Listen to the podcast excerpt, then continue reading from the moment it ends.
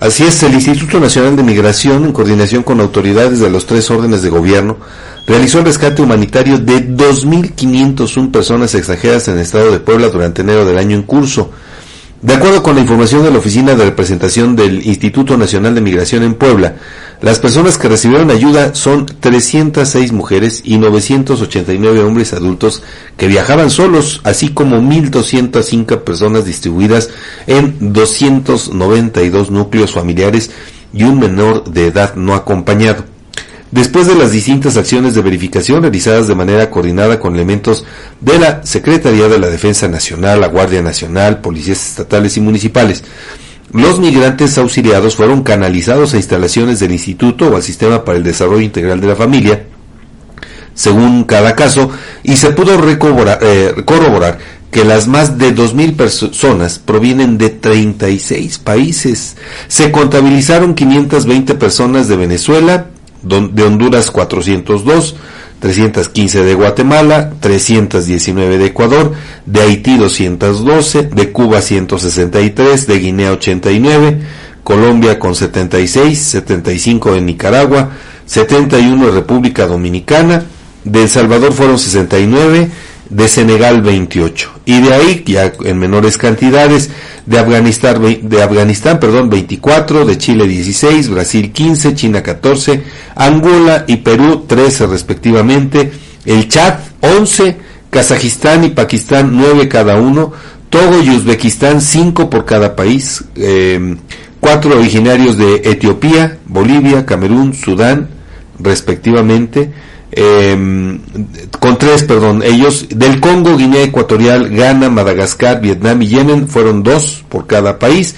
Y de Benín, Eritrea y Mauritania una persona de cada nación. Lo que me llama la atención Edgar es esto, bueno, eh, sí tenemos información de que pues eh, se han rescatado a personas de China, personas del continente africano, no, de países del continente africano, pero lo que me llama la atención, Edgar, es que, eh, bueno, sí, eh, ya el desglose, en el desglose, gente de Afganistán, de Angola, de Chad, Imagínate. de Kazajistán y Pakistán, de Togo, de Uzbekistán, así es, de Etiopía, de Madagascar, de Eritrea, de Mauritania. O sea, ¿sabes ya, Esto, Edgar, ¿sabes qué nos permite solamente observar que el fenómeno de la migración es global. Para aquellas personas que no lo quieran ver así, es global, porque muchos dicen, no, bueno, es que solamente se trata de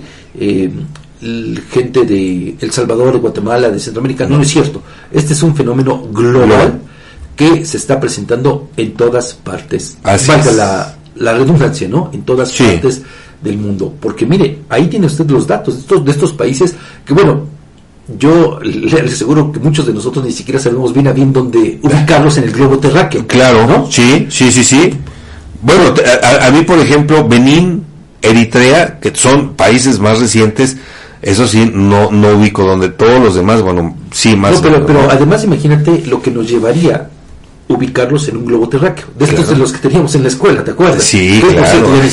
ya, no, ya no, se usan. ahora con Google Maps. Pero de todos modos, eh, antes pues con este globo terráqueo, digamos que era más fácil ubicarlos. Cierto, sí. Digo, más o menos te dabas una idea, o te, si tenías algo de tiempo, pues eh, te ponías a curiosear y ya los encontrabas. ahora, eh, yo creo que ni siquiera sabemos dónde están muchos de estos países, ¿no? Nos llama la, la, atención todo esto.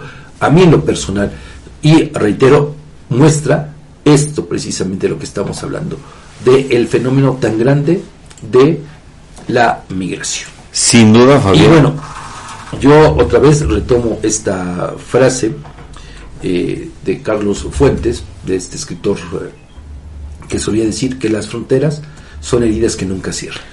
Eh. Nunca, mejor dicho, para ilustrar este fenómeno al que nos estamos enfrentando. Ahí está.